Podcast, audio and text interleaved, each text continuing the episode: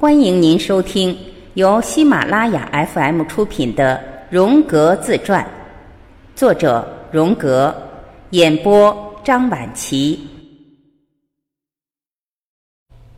中学时期第二部分第二次播讲。这种情形发生的第一次，大约是在我六岁的时候。那时候，我们的邻居十分富有，他们有三个孩子，最大的是个跟我年纪差不多的男孩，另外两个则是他的妹妹们。他们是打城里过来的人，所以衣着上往往盛装打扮，这让我觉得古怪可笑。特别是在星期天，脚上穿着亮亮的皮鞋，身穿带有白色褶边的衣服，手戴白手套。甚至在上学时候，这几个小孩也被收拾得整整齐齐，头发梳得油光水亮。他们喜欢摆出他们所喜欢的架子，并急于与我这个穿着皱巴巴的裤子、脚上的鞋子破了几个洞、双手肮脏的粗鲁倔强的男孩子隔得远远的。我的母亲进行比较后，对我所做的训诫也使我极为恼怒。嘿！你看那些漂亮的孩子多么有教养，多么彬彬有礼呀！看看你粗鲁的小家伙，真像个小傻瓜。这种训诫使我感到了羞辱，我便决定将那男孩痛打一顿，并且立即行动了。他的妈妈气急了，急忙赶到我家，就我的暴力行为大吵大闹了一场。母亲也被吓到了，她十分严厉地教训了我一顿。而且眼泪汪汪的，不停数落着我。我从来没见过母亲这样激动。我并没有意识到自己犯了什么过错，相反，我对自己的所作所为还感到高兴，因为我觉得我以某种方式为我们村子里这位陌生人所造成的不协调的情形做了补救。但母亲的反应让我认识到自己可能做错了，于是我便带着负罪感。退回到我家那架古钢琴后面的小桌子旁，开始玩起我的那些积木来。过了很长时间，屋里一片寂静。我母亲像往常那样坐到了她那靠窗的座位上，织起毛线来。然后我便听到她低声的自语。从偶尔听到的一些话里，我感觉出她还在想着这件事情，只不过现在的想法已经换成了另一种观点。突然间，他大声说起话来：“一个人绝不应该生那么一大堆狗崽子啊！”我马上明白过来，他是在说那几个被我收拾的小狗仔。他最喜欢的兄弟是个猎人，他养了很多狗，并且总是不停地说着养狗啊、杂种狗啊、纯种狗啊及狗崽子之类的话。我松了一口气。我意识到，母亲认为这几个令人作呕的小孩是些劣种的小狗，因此对他给我的责骂实在不必按表面的意思来看待。但是在当时的那种年纪，我也知道我必须保持冷静，而不应露出得意洋洋的神情来，或者说：“您瞧，您跟我想的是一样的。”这样，他一定会愤慨地批驳我说。你这个令人讨厌的孩子，你怎么能将你母亲说成那样呢？从这件事里，我得出了一个结论：我肯定有过更早的性质相似的体验，只不过我现在不记得了。我所以说起这件事情，是因为在我对宗教的怀疑日益加深的时候，发生了另外一件事，显示了我母亲的两重性特征。一天，我们围桌而坐时，谈话转到了某些赞美诗曲调的单调沉闷上来。席间也提到了修订赞美诗集的可能性。说到这里，母亲喃喃低语起来：“哦，我亲爱的孩子，你在诅咒制服。”如同过去一样，我假装并没有听到这些话，并尽量小心避免高兴地叫起来。但是我还是感到胜利了。我母亲的两种人格之间有着巨大的差异性，这也是为什么当我还是小孩子时，我便会经常做些有关她的恐怖的噩梦。白天，她是个可爱而温柔的母亲，而一旦到了晚上，他就显得那么不可思议，甚至让我觉得害怕起来。那时，他就像那些预言者一样，这种人同时又是一种奇异的动物，如同熊穴里的一个女祭司，富有古风而又残酷无情，就如同真理和自然般无情。每当那时，他就叫我做自然精神的代表。我也有着上古的天性，而在我身上，他又和我的天赋紧密联系起来。虽然这并不总是令人愉悦的，但这足以让我将人和万物按其本性来加以看待。在任何地方、任何时候，当我不想承认知晓某一事，但在心底里我却十分清楚实际的情形时，我便乐于被欺骗。这时候，我就像一只鸵鸟。你可以欺骗它，但他最后却总能察觉被藏起的东西来。这是一种基于本能的洞察力，或者说是基于与其他人神秘的分享基础之上的。它就犹如一只背后的眼睛，在观察着一切非个人体验的行为。直到后来很晚的时候，我才弄明白这些事情。当时有些十分奇怪的事情发生在我的身上。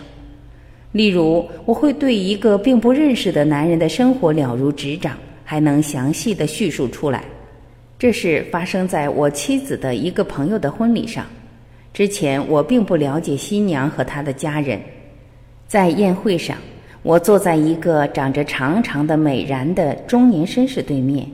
有人介绍说他是一位律师，我俩便热烈地谈起了犯罪心理学的问题。为了解答他提出的一个相当专业的问题，我就编造了一个故事。这个故事情节曲折，期间在润饰以各种细节。我正讲着带劲时，正在聆听的中年男士的脸上出现了十分异样的表情，而同桌子的人也都停止了谈话，惊讶地盯着我瞧。我感到尴尬极了，便停住了话头。感谢老天，正好到了吃饭后甜点的时间，我赶忙站起来，走进了饭店的休息室里，并找到一个角落坐了下来，点燃了一支雪茄，尽力思索着到底出了什么差错。恰巧同桌的一个男士走了过来，带着责备的神情对我说：“您怎么能这样不留情面的揭人短处呢？揭人短处，对呀。”就是您讲的那个故事，但这个故事全是我编造的呀。使我感到惊愕和可怕的是，我讲的正是坐在我对面的那个人的事情，准确的连所有细节都一点不差。就在这个时刻，我却突然发现，我这时却连这个故事的一句话也想不起来了，甚至直到现在，我也想不起来我到底说了些什么。海因里希·佐克在其著作《自我体验》中曾经描述了与之类似的一件事。有一次，在一个小旅店里，他竟能够揭发一个从未谋面的年轻人，说他是个贼，因为藏在他内心的眼睛看到了这次偷窃的全过程。在我的整个一生中，往往会发生这样的事：我突然知道了一件之前一无所知的事情。这种知识就像是我自己的观念那样跑进了我的脑海里。我母亲也有这种情形发生，她有时候会自说自话，但她自己却并不知道。她就像是掌握着绝对权威的一个声音，这个声音所说出的事情与情境一丝不差。在我母亲看来，我的智力水平远远超出了我的年龄。于是他便像对待大人一样同我讲话，而且一切他不愿意跟我父亲说的事，他都会跟我说，因为他早已将我看成他的密友，把他遇到的麻烦事向我和盘托出。就在我大约十一岁时，他同我讲起一件与父亲有关的事，使我十分吃惊。我冥思苦想，最终决定，我必须要和父亲的某个朋友谈谈这件事。我从别人的口中听说过这个人是个比较有影响力的人。事前我并没有知会母亲，在一天下午放学后，我就独自进了城，来到了这位先生的家里。给我开门的女仆说主人出门了，不在家。我感到失望又颓然，便闷闷不乐地转身回家去了。但可能这就是上天的恩惠，因此他才没在家里。没过多久，我母亲又提起了这件事，而这一次，她给我描绘的却是十分不同且更温和的情景。于是整个事情就那么烟消云散了。我也因此而深深明白，我竟相信这件事，可真是个大傻瓜。由于我愚蠢的信以为真，差点没弄成了灾难。从那时起，我便将母亲说的话一分为二的看。我对他的信任是有所保留的，而这便是从此阻碍我把我内心深处的秘密告诉他的缘故。但偶尔又会有这样情形的时候，他的第二人格不请自来，于是他在这种情形所说的一切便十分真实，真实到令我颤抖不已。要是我母亲能就此不变，一直保持这种状态，那我本可有个不错的交谈者。对于我父亲，情形却截然不同。我本来十分乐于将我在宗教上碰到的麻烦事摆到他的面前的，但我却不能那样做。原因在于，我事前就知道了他会出于对本职工作的尊敬而不得不做出非出自本心的回答，而这种假设的正确性很快便得到了证明。父亲亲自对我进行有关坚信礼的教导。这使我厌烦不已。一天，我随意地翻着《基督教义问答》，希望找到一些除了读来感伤或者理解且枯燥无味的对耶稣的描述之外的某种东西。有关三位一体的一段话映入了我的眼帘，我立即被吸引住了。一体性同时又是三位性，这个问题迷住了我，原因是它有着内在的矛盾性。我极其盼望着我们尽早触及这个问题，但当我们进行到那里时，我父亲却说：“我们现在该讲到三位一体了，不过我们跳过去算了，因为我自己对此也并不通晓。”父亲的诚实让我钦佩，但同时我也感失望透顶。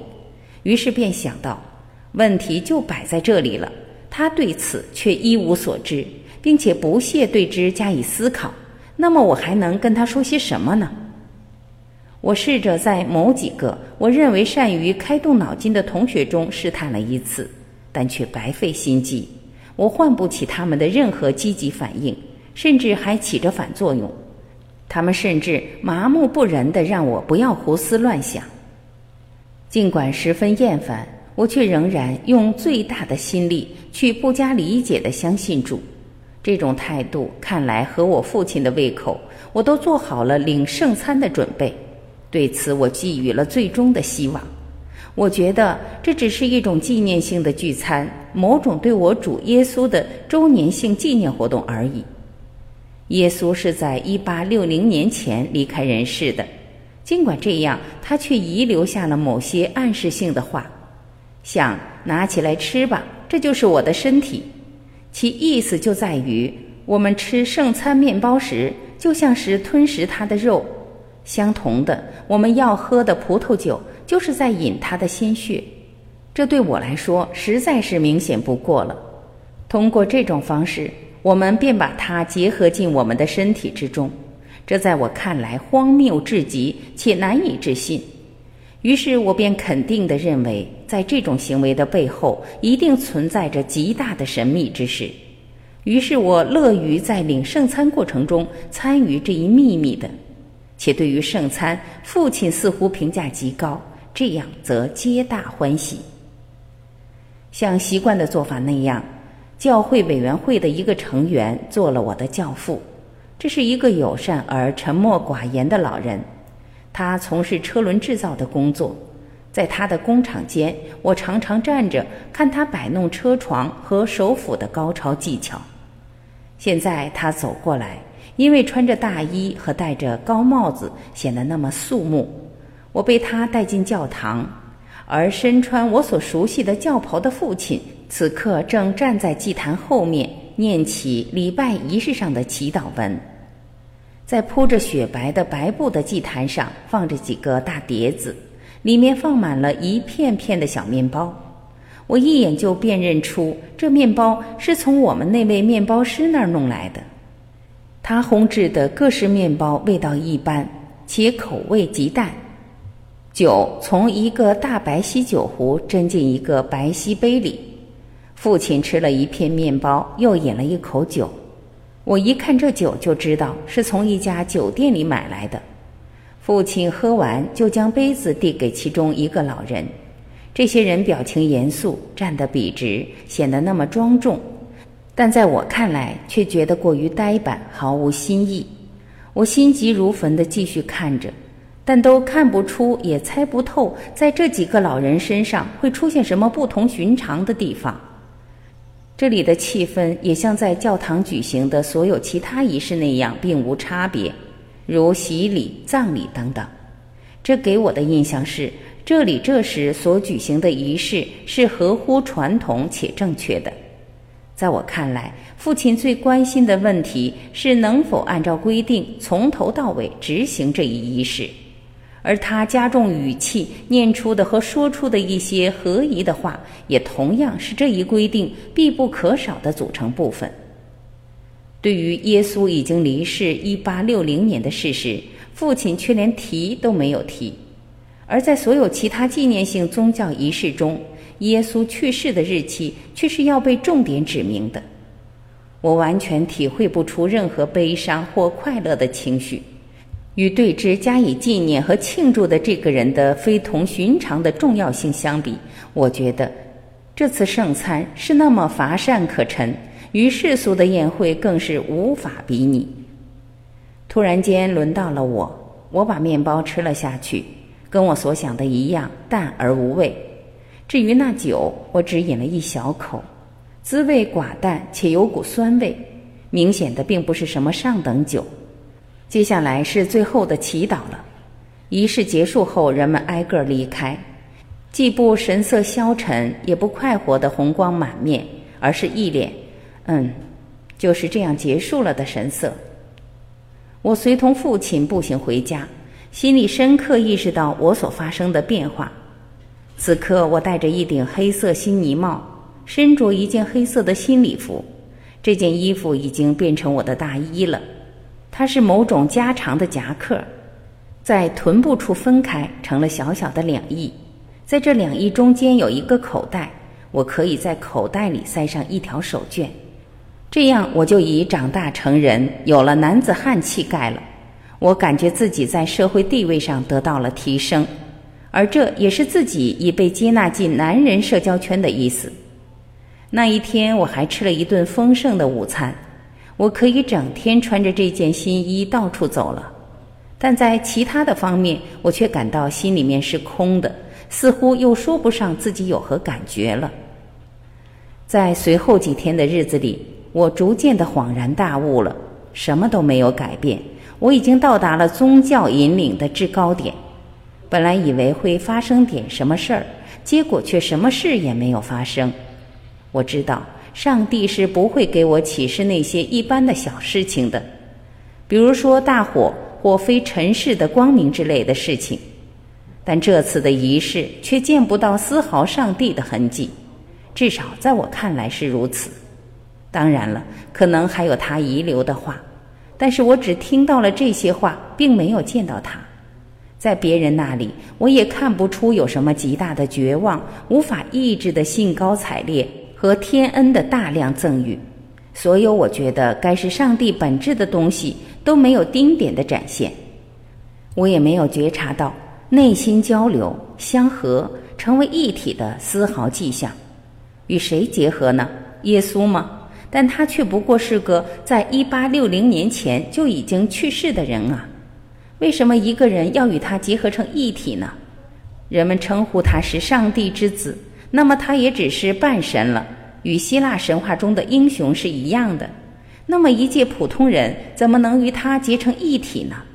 这就是人们口中不断说起的基督教，但他却与我所体验到过的上帝全无关系啊！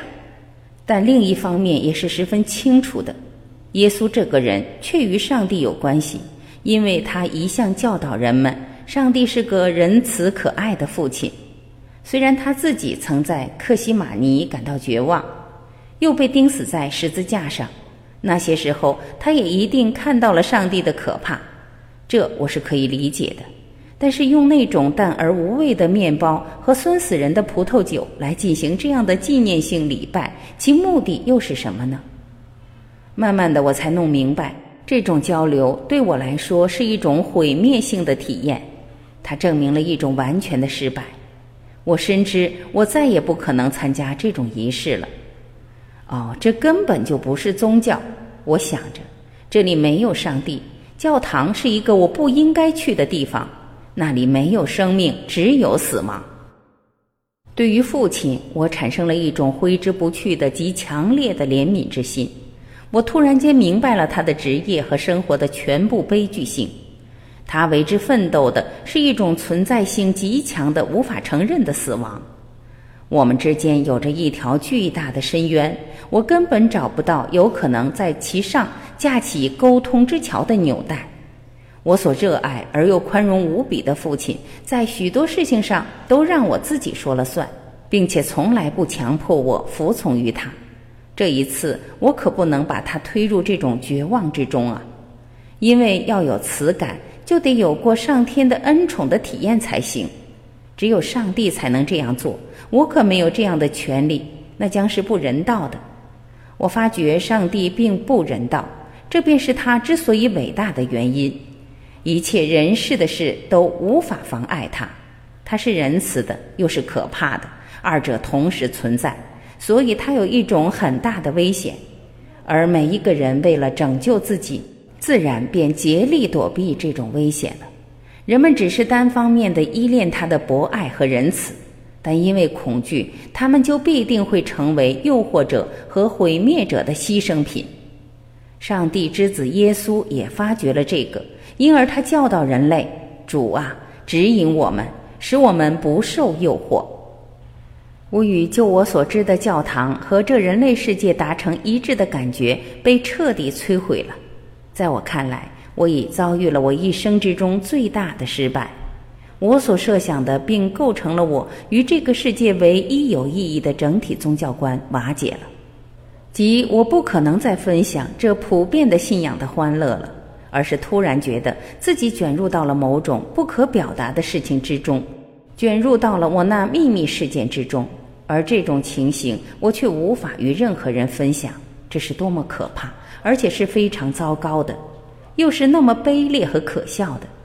我开始陷入了沉思，对待上帝，一个人该怎么做呢？关于上帝及大教堂的想法，并不是我发明的。在我三岁时所做的那个梦，就更是这样了。一个比我的意志更强大的意志，把这两者强加到了我的头上。难道是我本性如此吗？还是让自然来承担这个责任呢？但要是把这一切算到魔鬼头上，更于事无益，因为它本身也是造物主的意志而已。只有上帝才是实在的，他消除了地狱之火及不可言说的恩赐。至于圣餐仪式的失败对我产生了什么影响呢？是我自身的失败吗？我极为认真地做了充分的准备，也希望哪怕能得到天恩和顿悟的体验一次也好。可是却什么都没有发生。上帝当时并不在现场，因为上帝的缘故，我突然发现自己现在与教会隔断了，跟我父亲及其他任何的信仰隔断。只要他们所有人仍代表着基督教，我就永远是个局外人。这种认识使我非常伤心，并一直影响了我很多年，直到我进入大学时才有所改变。听众朋友，本集播讲完毕，感谢您的收听。